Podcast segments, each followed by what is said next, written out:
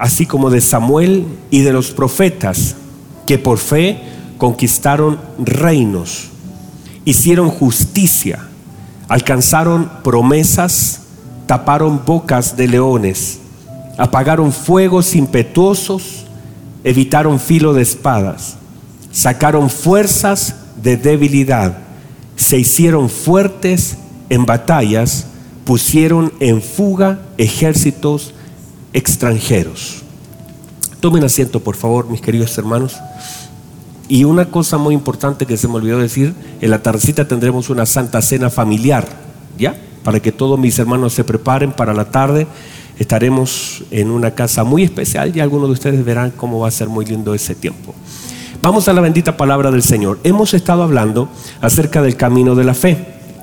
Esta, esta serie intenta profundizar en elementos importantes bíblicos que nos, ayuden a comprender que este camino requiere mucho más que solamente caminarlo. Hay elementos importantes y uno de ellos en este camino seguirá siendo sin duda la fe. Hay elementos que van conectados a la fe, la honra, por ejemplo, el amor. La Biblia establece que si tuviera toda la fe de tal modo que moviera los montes, pero no tengo amor, no sirve absolutamente de nada. Por lo tanto, hay algunos complementarios de la fe que son muy importantes poder tocar y por supuesto, uno de ellos en algún momento vamos a hablar acerca del amor y la fe, que es muy importante. Hemos visto cosas también a lo largo de este pasaje de Hebreos capítulo 11 que nos pueden ayudar a comprender la trascendencia que tiene la fe. Sin embargo, la semana pasada comenzamos o cerramos hablando de la vida de Josué, de cómo a través de la obediencia, no fue el grito, no fueron las trompetas, sino que fue la obediencia la que provocó que lo que fuera las murallas de Jericó, los muros, en realidad no eran murallas, eran muros de Jericó, entonces esos muros pudieran ser derribados. ¿Por qué fueron derribados? No por su caminata, sino por su obediencia. Dentro de eso hablamos un par de cosas importantes, unos principios que me gustaría solamente tocar para que queden en el corazón de nosotros. Y este, este principio, por ejemplo, es de cómo la importancia tiene de que podamos no solamente salir de un lugar, sino que el lugar salga de nosotros. Aquellos que pudieron oír eso, me parece que es muy importante. La Biblia dice que los israelitas salieron de Egipto. El problema es que Egipto no salía de ellos, estaba metido en eso. El problema de esto es que hablamos acerca del mundo. No es solamente salir del mundo, sino que el mundo salga de nuestro corazón. Y escúcheme bien, nadie es completamente libre a menos que salga lo que está gobernando nuestro corazón. Y, escúcheme bien, soy esclavo de aquellas cosas que gobiernan mi corazón, gobiernan mis pensamientos y gobiernan mis decisiones seré siempre un esclavo de aquello que gobierna mi corazón, gobierna mis pensamientos y finalmente gobierna mis decisiones. ¿Cómo sé que soy esclavo? Por lo que estoy hablando, por lo que estoy haciendo. Sin darnos cuenta, muchas veces nos volvemos esclavos de ciertas personas, situaciones o eventos en nuestra vida. Sin darnos cuenta. Muchas veces nosotros decimos, hay una relación que se terminó, ya cerré pastor, ya mire, firmé la carta, eh, me separé, pero el tema es que aunque se separó hace 10 años, todavía ese episodio sigue gobernando su mente, gobernando sus decisiones, gobernando sus pensamientos sucesos que pasan en nuestra vida que aunque pasaron 20 años, todavía están gobernando lo que pienso, están gobernando lo que hago, están gobernando lo que, incluso lo que digo. Todas mis decisiones pasan por eso. Gente que de pronto en un momento no quiere hacer algo porque lo que vivió fue tan dramáticamente fuerte, lo que sintió, lo que vivió, que todavía aunque el evento ya pasó y ya no está metido en el evento, todavía ese evento está gobernando todas sus decisiones, está gobernando sus pensamientos, está gobernando todo su lenguaje. No sé si están acá todavía, pero hay cosas que ya de alguna forma yo salí de un evento. El problema es que aunque salí, pasaron años, el evento continúa en mi corazón, gobernando. Y muchas veces esas personas, esos eventos, son aquellos que de pronto se manifiestan en nuestro camino y en medio de nuestro camino comenzamos con las tragedias, comenzamos con los errores, comenzamos con las desconfianzas, comenzamos con los prejuicios, cosas que de pronto vienen a, a, poner un muro entre lo que Dios quiere hacer y lo que yo viví. Entonces a veces salimos de un evento. El problema es que el evento permanece en mi corazón. Salimos de un lugar. El problema es que ese lugar tuvo tanta importancia en mi vida. Y hablamos de una relación, hablamos de una situación, hablamos de una crisis, hablamos de un lo que sea. Todas esas cosas entonces tendremos que llevarla. No solamente el hecho es que ahora tengo una nueva vida en Cristo, que es hermoso, sino que también este renovar del entendimiento, este soltar de algunas cosas que, por supuesto, de pronto pueden estar gobernando nuestro, nuestro corazón.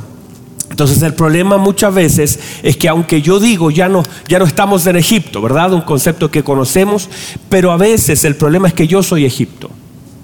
No es solamente Egipto es algo, sino que a veces yo soy el dueño de mis decisiones, el que gobierna, eh, el que mi carne, mis deseos, todo lo que soy gobierna todo lo que hago.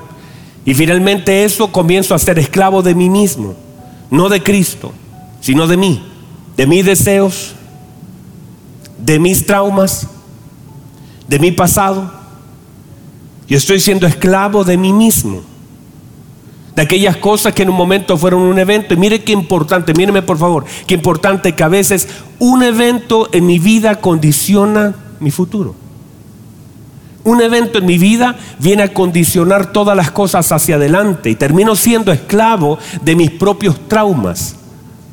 Hay cosas que el enemigo hace a mis cinco años, a mis diez años, que de pronto condicionan todo hacia adelante. Y termino siendo esclavo de aquellas cosas difíciles que viví y no vivo en la libertad de Cristo, sino vivo esclavo de aquellas cosas que viví. A veces no tengo la libertad que digo tener, sino que estoy siendo esclavo de alguna situación que viví, de alguna persona. Muchas personas terminan siendo esclavos de gente que ya ni siquiera quiere estar con nosotros. Y seguimos esclavizados a recuerdos, a situaciones, a traumas. Y seguimos pensando en eventos que ya debiésemos haberlos sacado y que el Señor tendría que haber sanado. Pero cuando no somos conscientes de aquellas cosas, terminamos siempre siendo esclavos de aquello que tendría que haber quedado atrás. El tiempo pasó, pero el evento sigue con nosotros. Entonces el problema es ser esclavo de uno mismo. La verdadera transformación entonces se manifiesta por medio de las decisiones que tomo. ¿Por medio de qué? Del fruto que se manifiesta en mi conducta. La obra de Cristo por medio incluso de mis pensamientos. El apóstol Pablo, por supuesto usted sabe, hablando en serio, no estaba jugando, decía, ya no vivo yo, sino que Cristo vive en mí. Y aún así, mire por favor, todo lo malo que él hizo, porque hizo cosas malas, ¿verdad? No, este grupo no me sirve acá. Hizo cosas malas, ¿verdad? El apóstol Pablo hizo cosas malas. Y quizás vivió otras tantas muy malas. Pero él no quedó pegado en lo malo que hizo, porque la obra transformadora de Cristo no es solamente un concepto, sino que ahora él dice, ya no vivo yo, Cristo vive en mí. Por supuesto que él tenía un testimonio que contar de la obra transformadora pero no estaba pegado en el evento de aquello que sucedió, sino que ahora la obra de Cristo era tan fuerte en él que decía, ya no vivo yo, Cristo vive en mí, los que están en Cristo son nueva criatura, las cosas, todo es hecho nuevo.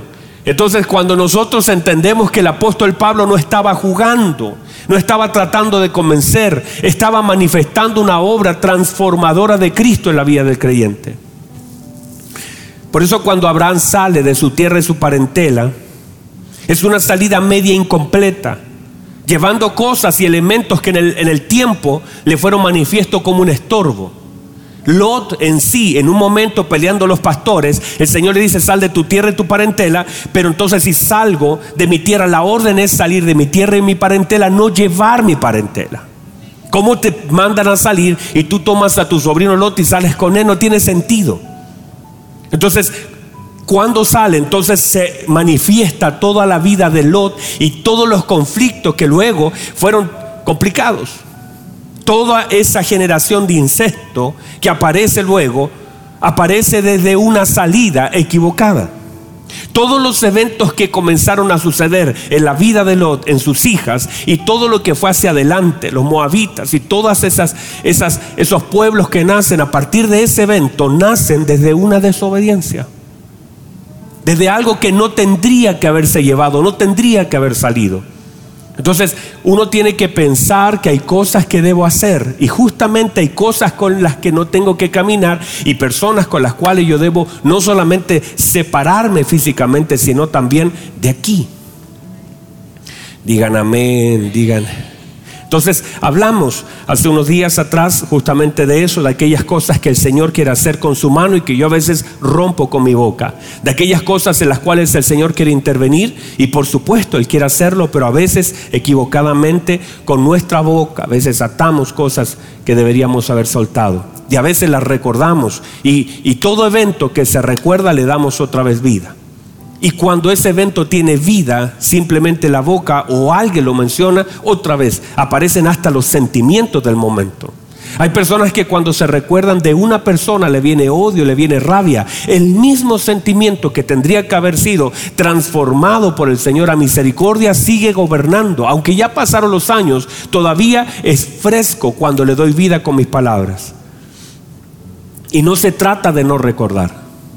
Se trata de que el recuerdo no me provoca nada más que misericordia y gracia.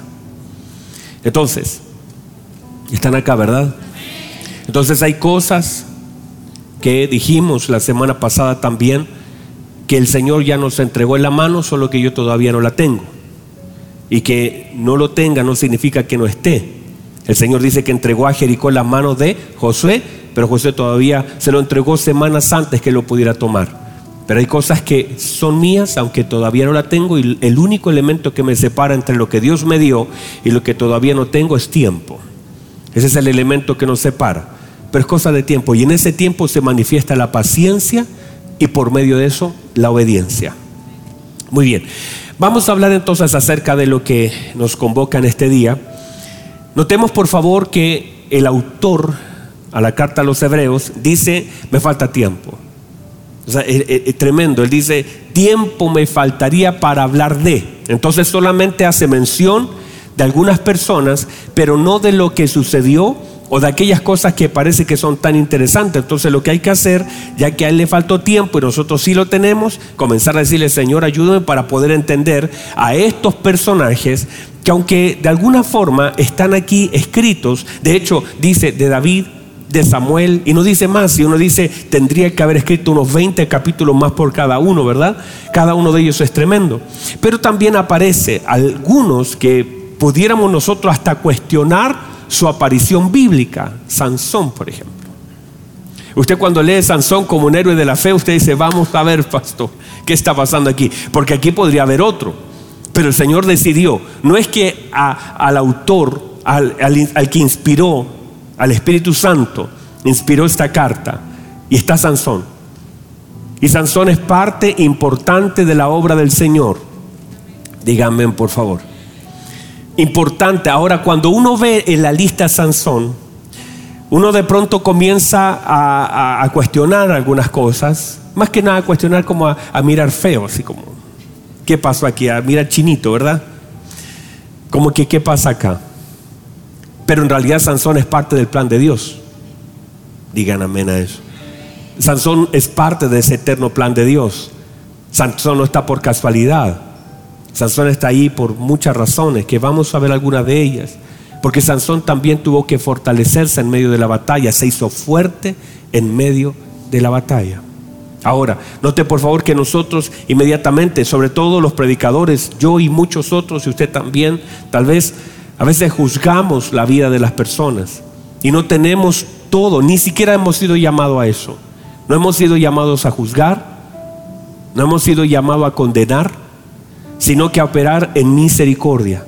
El Señor le dice a Samuel, le dice, no te vayas a equivocar Samuel, vas a entrar en la casa de perdón, vas a entrar a la casa de Isaí y cuando entres en su casa, no vayas a mirar su parecer, no vayas a mirar lo grande de su estatura no vayas a fijarte en las habilidades que tienen los hijos, porque yo desecho lo que está delante de los ojos. Yo no miro lo que el hombre mira, porque el hombre mira lo que está delante de sus ojos.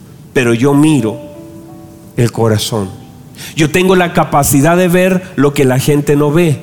Yo mido de una forma diferente, yo veo de una forma distinta, yo tengo la capacidad de discriminar las cosas de una forma distinta. Por lo tanto, hay cosas que el hombre dice, ve, observa, que están delante y uno podría juzgar lo que está delante de sus ojos y el Señor está mirando algo completamente diferente.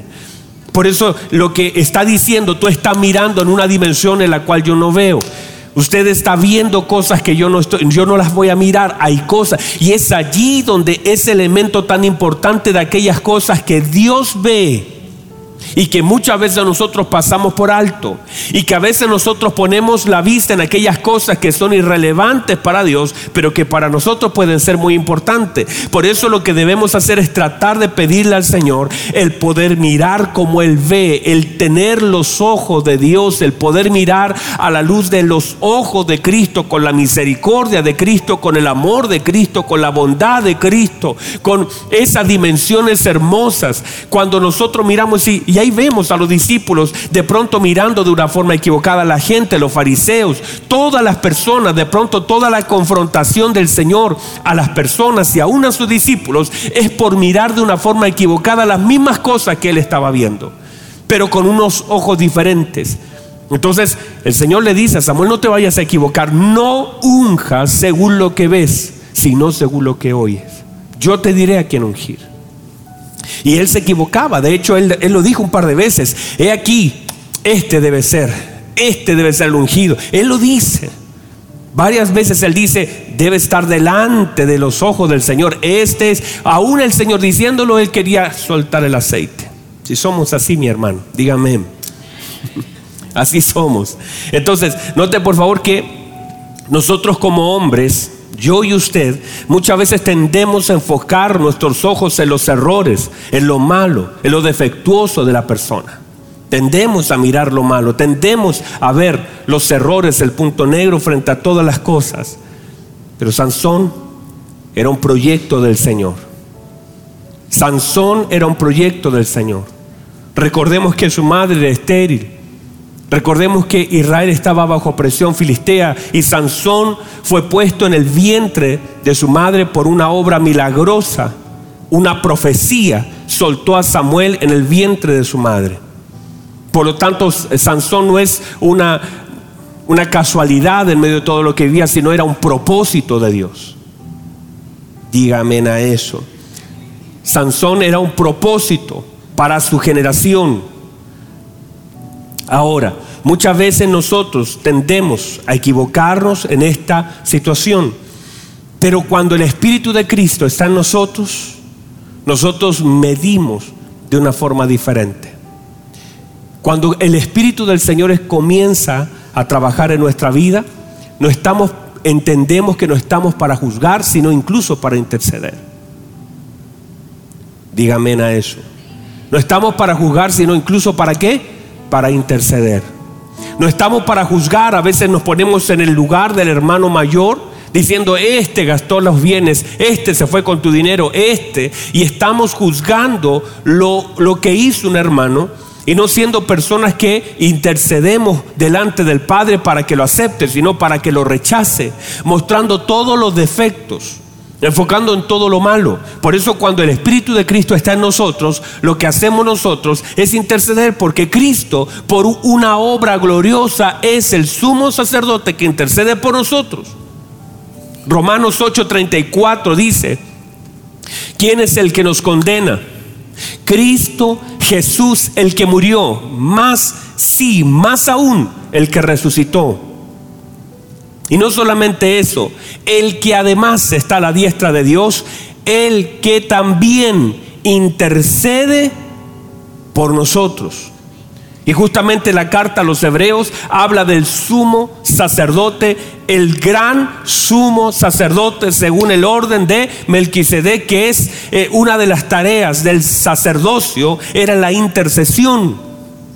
Por lo tanto, él intercede por nosotros. La pregunta es, siendo nosotros a veces tan faltos, siendo nosotros, nosotros, todos nosotros, yo y usted, con todo lo que el Señor nos ha dado, equivocándonos tanto como nos equivocamos, Claro que necesitamos de esa intercesión. Y por eso Hebreos habla acerca de eso, que la sangre, Hebreos 12:24 dice que la sangre rociada del Señor Jesucristo es mejor, habla mejor, dice, habla mejor que la sangre de Abel.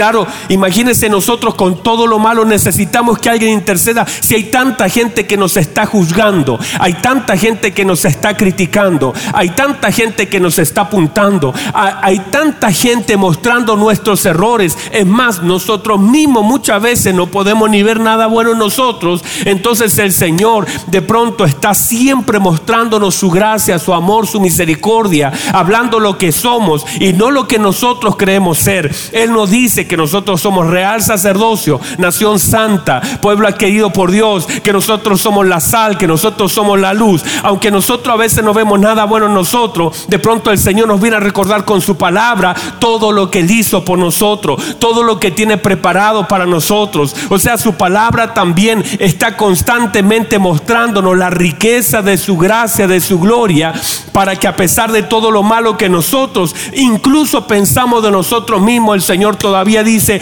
aunque es verdad lo que yo puedo pensar de mí, hay un plan mayor, estoy transformándote todavía, todavía estoy contigo, todavía te voy a usar, todavía quiero, todavía extiendo mi misericordia. Y hay personas incluso que por causa de lo que hacemos, de lo mal que hacemos, nos dejan, nos abandonan, nos despiden porque no fuimos el mejor un hombre se fue con otra mujer, una mujer se fue con otro hombre, un, un, niño olvidando a su padre por lo malo. Yo no sé, pero aún así el Señor está ahí, la gracia del Señor. Aunque mi padre y mi madre me abandonen con todo, el Señor me recogerá. ¿Qué puede ver el Señor? Que es más de lo que mi padre puede ver. Si mi papá me abandonó, mi mamá me dejó. ¿Qué está viendo el Señor que me recoge? ¿Cómo puedo ser tan importante para Dios que a pesar de que la gente que debería cuidarme me soltó, pero el Señor me sostiene con su mano poderosa. El Señor es tan bueno, tan maravilloso, que me puede recoger cuando los hombres me han soltado, que me puede sostener, que aunque me despidan porque no fui el mejor trabajador, el Señor vuelve a abrirme otra puerta, vuelve a darme nuevamente un sustento, aunque mi familia por lo mal que yo hice, yo hermanos, eh, hace días atrás recorríamos nosotros las calles dando frazaditas a la gente indigente y, y una, una señora que estaba ahí, les, celebramos su cumpleaños. Justamente llegamos el día viernes con frazadas y, con pancito a un lugar y habían unos globitos, había una, una carpa eh, de, esas personas que fueron sacadas de, su casa y estaban en una carpa y dice, yo estoy acá y, habíamos como 10, 15 personas repartiendo cafecito y, y se pone a llorar y dice, nunca pensé que iba a pasar mi cumpleaños con tanta gente. Yo le dije, le vamos a cantar el cumpleaños feliz y comenzamos a cantar el cumpleaños feliz y ella se pone a llorar y dice, tengo un hijo que está lejos, otro en la droga, otro en el cename, eh, tengo a mi familia, ellos no han venido a saludarme. Y que, que mírenme por favor, como Dios es tan bueno a pesar de todo lo malo que yo he hecho, que tal vez incluso el, que esté solo o sola tiene mucho que ver con las cosas que yo he hecho. Y aún así Dios se acuerda de mí, aunque la gente que debería amarme no me ama, porque Dios es tan bueno, porque Dios pone sus ojos. Cuando el Padre pone sus ojos en ti, no está mirando tus errores solamente que los quiere corregir, sino que está mirando el sacrificio de su Hijo y la sangre derramada. Y eso, hermano, te da un valor incalculable. Cuando el Padre te ve, no ve tus errores, te ve primero, ve la cruz, ve la sangre, ve lo que está clamando la sangre y a su Hijo Jesucristo. Entonces cuando te ve a ti, antes de verte a ti, ve al Señor Jesucristo colgado en un madero. Y el valor que tiene no es por, por lo que haces, por lo que tienes, por las habilidades, sino está dado por la obra gloriosa de Cristo en la cruz. Aleluya, vamos a dar. Qué hermoso, hermanos. Nuestro valor está dado por la obra de Cristo. Por eso cuando nosotros vemos todo lo que el Señor ha hecho en la vida de alguien, uno puede pensar uno mismo. Hay personas que se enfocan en nuestros defectos y los tenemos, claro que sí, muchos, sobre todo ustedes. Tenemos muchos defectos. Digan amén, por favor sobre todo los bajistas tienen. Pero, pero en sí, el Señor mantiene su palabra. La palabra del Señor, el plan de Dios no cambia por los defectos que podamos tener o exhibir. Él sigue trabajando en su obra, en nosotros. Ahora note esto, por favor. Déjeme avanzar en esto. El autor comienza hablando de Sansón, Gedeón, David, Barak, Jefté, Samuel y los profetas. Todos ellos son, míreme, amados hijos de Dios, con todos sus defectos, con todas sus virtudes. Uno podría destacar a un Samuel más que a un Sansón. Ambos son hijos del Señor. Y de ellos debemos aprender, porque son puestos allí no como un modelo, sino como un ejemplo. El modelo es Cristo. Los ejemplos son diferentes hombres que de alguna forma tienen algo de Cristo en ellos. Ahora pongan atención, por favor. Muchos de ellos, muchos de ellos, muchos, incluso Samuel, cometieron errores. Esos errores uno incluso podría no solo justificarlos, sino que analizarlos para saber qué ocurrió en la vida de ellos y las consecuencias de esos errores. Cuando vemos, por ejemplo, la vida de Sansón, vemos que Sansón se involucró en diferentes relaciones. ¿Se recuerdan Sansón? ¿Verdad? Todos me, siguen cuando hablo de Sansón, ¿verdad? Entonces, notamos entonces que él se involucró en diferentes relaciones. La primera, una de sus primeras, no sé si es la primera o no, pero de lo que aparece en la escritura, tal vez había tenido otra, pero una de las que aparece en la escritura, termina una mujer muriendo, siendo quemada junto a su padre. ¿Por qué? Porque él fue vengativo frente a una situación. Los filisteos tomaron entonces y tomaron a, la que iba a ser su esposa, que finalmente terminó con otra persona y todo terminó en una tragedia. Miren las decisiones equivocadas cómo de pronto pueden dañar la vida de otro a tal punto. Por eso míreme por favor, no podemos pensar que honramos al Señor tomando decisiones equivocadas. Otra vez, no podemos pensar que honramos a Dios tomando decisiones equivocadas. Pastor, pero todos nos equivocamos, sí, pero a veces las decisiones que tomamos no es porque solamente las tomamos, sino que nos faltó dirección. Y a veces allí está la deshonra al Señor. Cualquier decisión que tomemos equivocada muchas veces tiene que ver con deseos personales y no con dirección divina. Y deshonramos a Dios. Y el problema de deshonrar a Dios es que una decisión equivocada afecta a muchas personas a nuestro alrededor. Si fuera algo que me afecta solo a mí, bueno, me equivoqué yo, pago yo la consecuencia. Pero justamente una decisión equivocada afecta a otras personas. Y usted lo sabe, yo también. Entonces, Sansón luego se volvió a equivocar. Y cuando se equivocó, volvió a entregar su corazón a la persona equivocada, a una filistea llamada Dalila.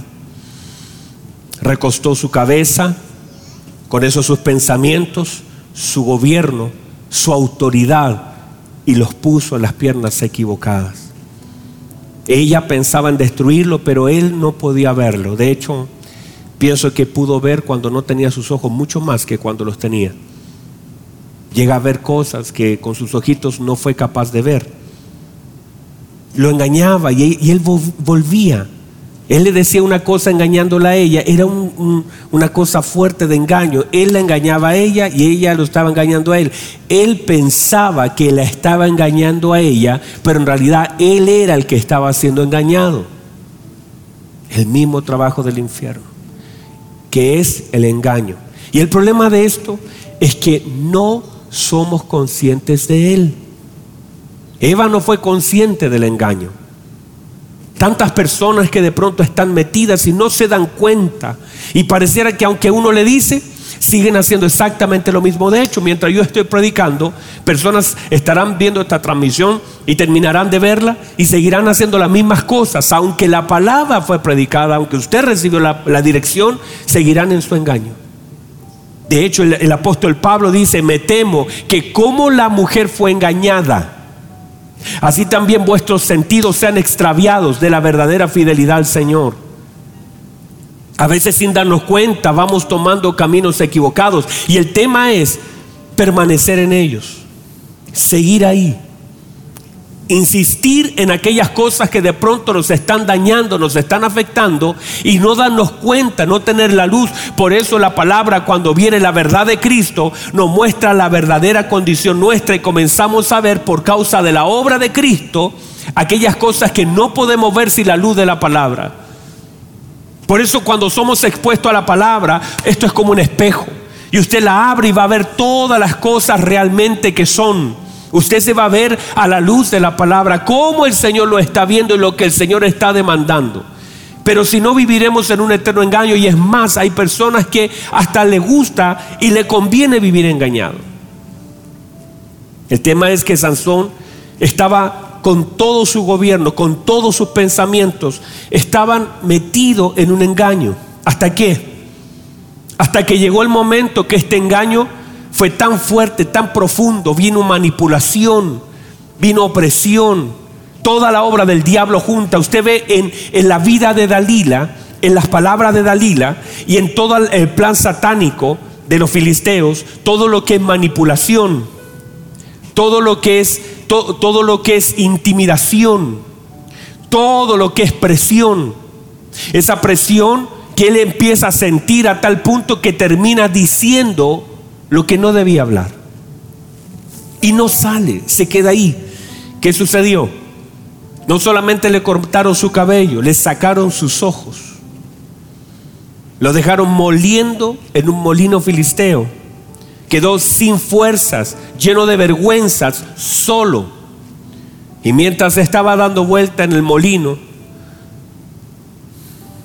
despertó de, este triste, de esta triste realidad del engaño.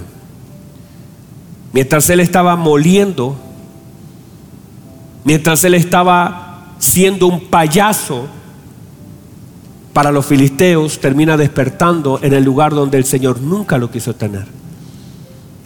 El problema es que muchas personas despiertan en el lugar donde Dios nunca quiso que pudiéramos llegar, solo por estar engañados porque no somos capaces de darnos cuenta y aún teniendo todas las herramientas posibles que el Señor nos ha dejado, seguimos ahí. No, es, no era un plan del Señor. Era simplemente la debilidad humana, no darse cuenta, no estar alineados. Como cuando la Biblia habla de David diciendo que él, que todos los reyes iban a la guerra, pero él se quedó en el palacio. Nada bueno iba a pasar no estar donde debiesen estar en ese momento. La Biblia nos indica en jueces capítulo 16, versículo 25, que usaron a Sansón.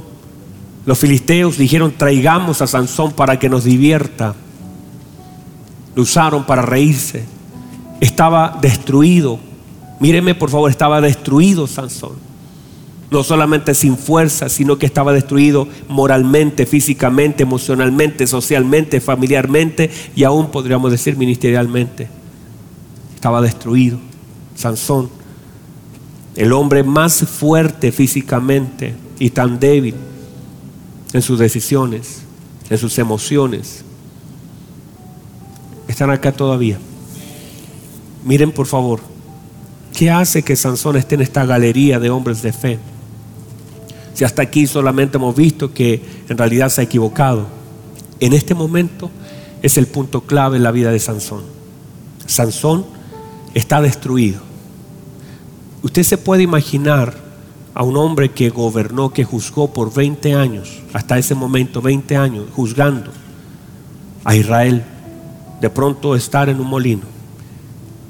No aparece todo lo que tiene que haber vivido, seguramente mucho más de lo que ahí aparece porque él mató a muchos filisteos. Imagínense la venganza en contra de él, tremenda. Se burlaron, se reían, quizás dañándolo emocionalmente de todas las formas posibles. Y él simplemente dándole vuelta a un molino, moliendo para otros.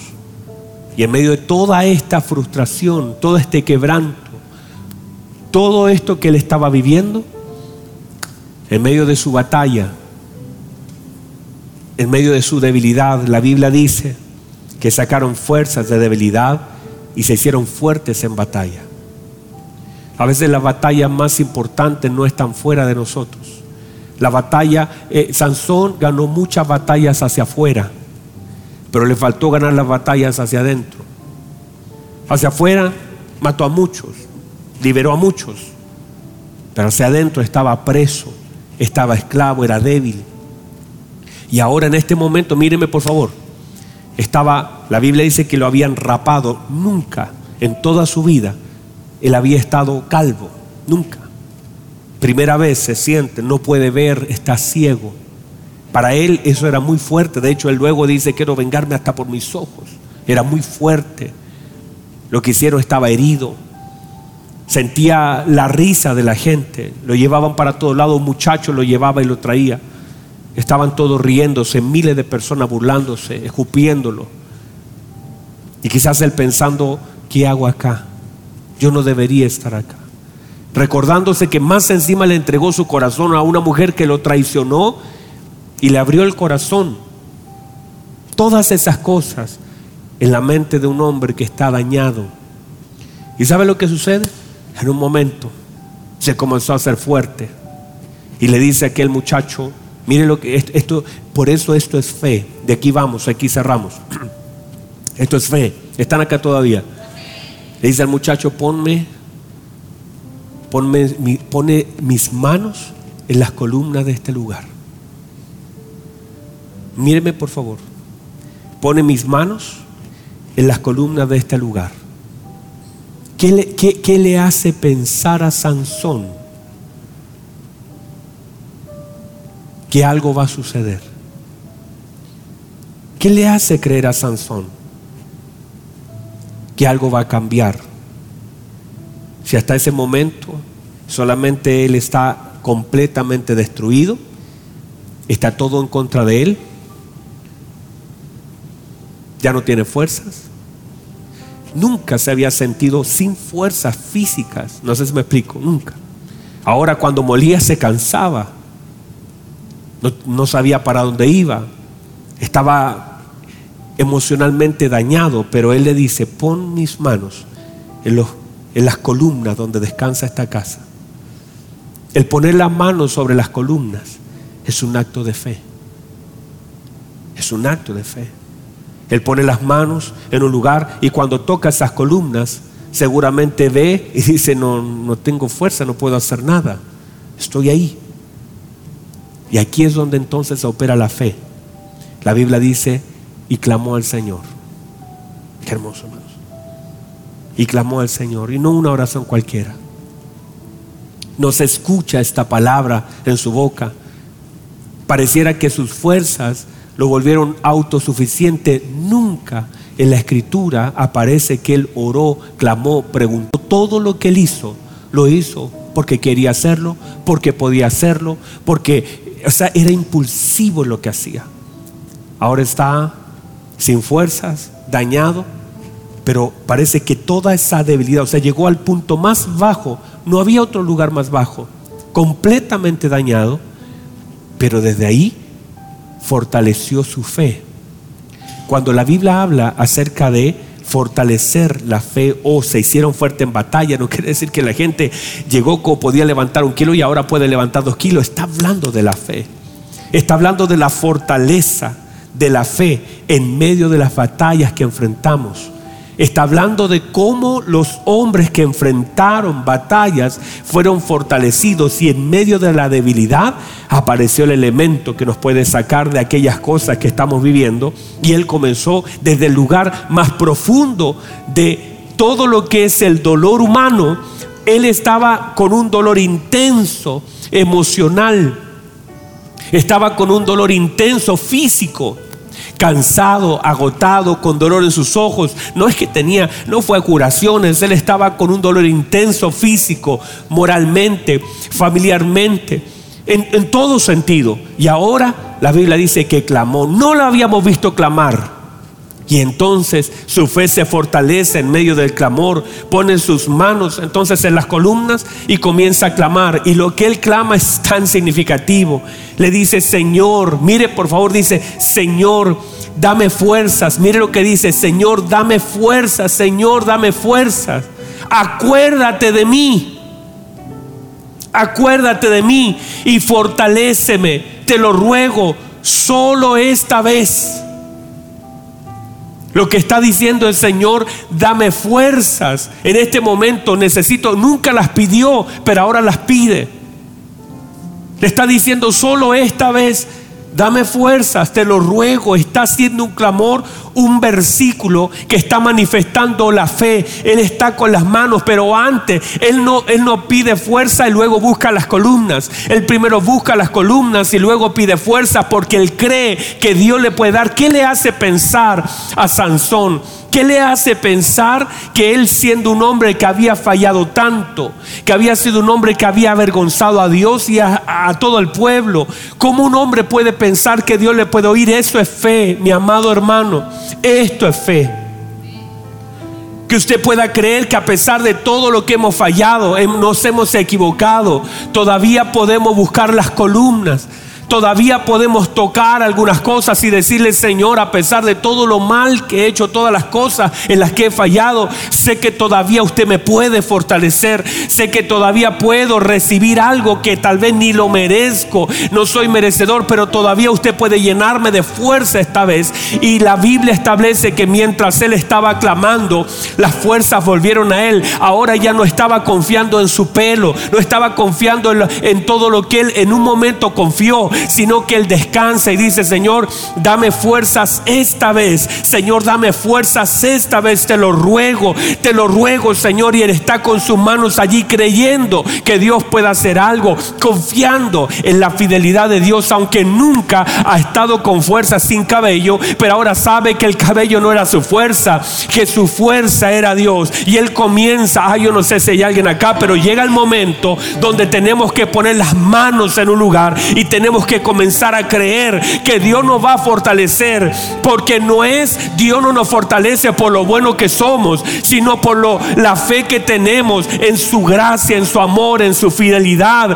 Él es nuestro Dios. La fe de este hombre se muestra en el momento más difícil de su vida donde confía. No es lo que él puede hacer porque él ya no puede hacer nada, pero cree que Dios le puede devolver algo que él perdió. Él cree que aún sin cabello Dios todavía le puede fortalecer. Y llega un momento, mi querido hermano, en que debemos poner las manos y creer y tocar y entrar y creer que el Señor nos puede volver a dar una nueva oportunidad, aunque no lo merezcamos. Pero por causa de la obra de Cristo tenemos entrada al trono de la gracia de Dios. No estamos aquí porque merezcamos algo. Estamos aquí porque el Señor, en medio de nuestra debilidad, nos volvió a fortalecer. Tuvo misericordia de usted y de mí. El Señor por su gracia otra vez fortaleció nuestros huesos. Póngase en pie, por favor. Yo no sé si hay alguien acá. Déjeme cerrar con esto. Voy a seguir hablando de esto. En el segundo servicio, a las doce y media, volvemos a tomar esto. A las doce y media volvemos a tomar. Usted que está ahí, acompáñenos a las doce y media otra vez, pero déjeme cerrar, ministrar su corazón. Cierre sus ojos, por favor. Y usted también, se está en su casita, por favor. Llega el momento donde a veces llegamos al final de un camino doloroso, donde el Señor nos permite poner nuestras manos en algunas cosas sin fuerzas pero con fe, creyendo que hemos de recibir algo que en este momento no tenemos, confiando en aquellas cosas que Dios puede hacer aunque no las merezco, porque me doy cuenta que nunca las merecí. Que la fuerza que tenía no era porque era bueno y era un elegido, sino por la gracia del Señor. Y que me doy cuenta que la gracia del Señor todavía puede fluir en medio de aquellas cosas que he hecho tan mal y creer que Dios me puede oír en medio de toda la risa filistea, en medio de todo el, el burlar de la gente. Y a pesar de que estoy donde yo no debería estar, mi fe es que Dios me puede oír a pesar del lugar donde me encuentro. Y usted tiene que confiar en la bondad del Señor, la fidelidad del Señor, el amor del Señor que se extiende como manto de gracia en medio de aquellos momentos que todos nosotros vivimos o hemos de vivir. Esa gracia hermosa que nos abraza y que ponemos las manos en el nombre de Jesús y que depositamos nuestra confianza ya no en lo que nosotros tenemos, sino en lo que Dios puede hacer en nosotros. Y confiamos que el Señor nos fortalecerá.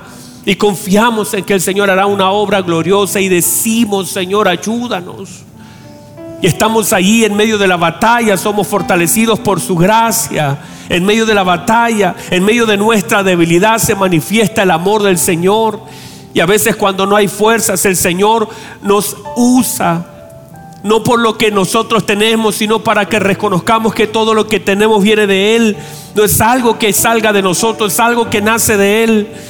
Y yo te invito en el nombre poderoso del Señor, si estás en ese momento, si estás en ese momento donde estás en el momento más complejo de tu vida, si estás en este momento justamente pagando las consecuencias de las decisiones equivocadas, si estás en este momento en medio de una batalla, recuerda, en medio de la batalla está siendo fortalecida un área. Otras áreas se han debilitado, pero hay algo que se fortalece. El apóstol Pablo dice, yo he, yo, he corrido la carrera, yo he guardado la fe, he peleado la buena batalla de la fe. Y ahí está el elemento importante de tu vida y de mi vida que en medio de la batalla honremos a Dios con lo que hagamos. El mundo se puede reír por lo que nosotros estamos viviendo, pero nosotros podemos honrar al Señor a pesar de lo que vivimos, a pesar de todo lo que estamos sintiendo, nuestro corazón, a pesar de todo lo que estamos viviendo. Usted puede honrar al Señor. Levante sus manos, por favor. Y yo te invito en este momento en el nombre del Señor Jesucristo a que puedas tener un corazón humilde para decirle, Señor, ayúdame, Señor, fortaléceme, Señor, levántame. Señor, usted conoce dónde estoy, usted sabe dónde estoy, usted sabe lo que siento, usted sabe lo que vivo, usted sabe dónde estoy, Señor, tal vez en medio del dolor, en medio del molino. No, no sé para dónde ir, no sé cómo hacer, no sé cómo salir de este asunto pero sí sé que usted me puede ayudar a pesar incluso que no lo merezco y esa es la gracia del Señor saber que puedo recibir algo de Él que no merezco, nunca lo merecí, todo es gracia, toda es su misericordia, se estira en favor de nosotros, tocamos columnas que nosotros no podemos mover. Hay cosas que son más fuertes que nosotros, pero no son más fuertes que el Señor. Y nosotros con nuestra fuerza no las podemos mover. Pero el Señor si clamamos nos fortalecerá. Y hay cosas que el Señor las moverá por su gracia, por su fidelidad, por su misericordia, por su amor. No las moverá porque yo tenga fuerza, las mueve porque Él nos ama. En aquellas cosas donde ya nosotros no podemos, el Señor ingresa su gracia, su amor. Aleluya. Padre, gracias. Levante sus manos, adora al Señor. Levante sus manos. Dígale gracias, Señor. Gracias, Señor.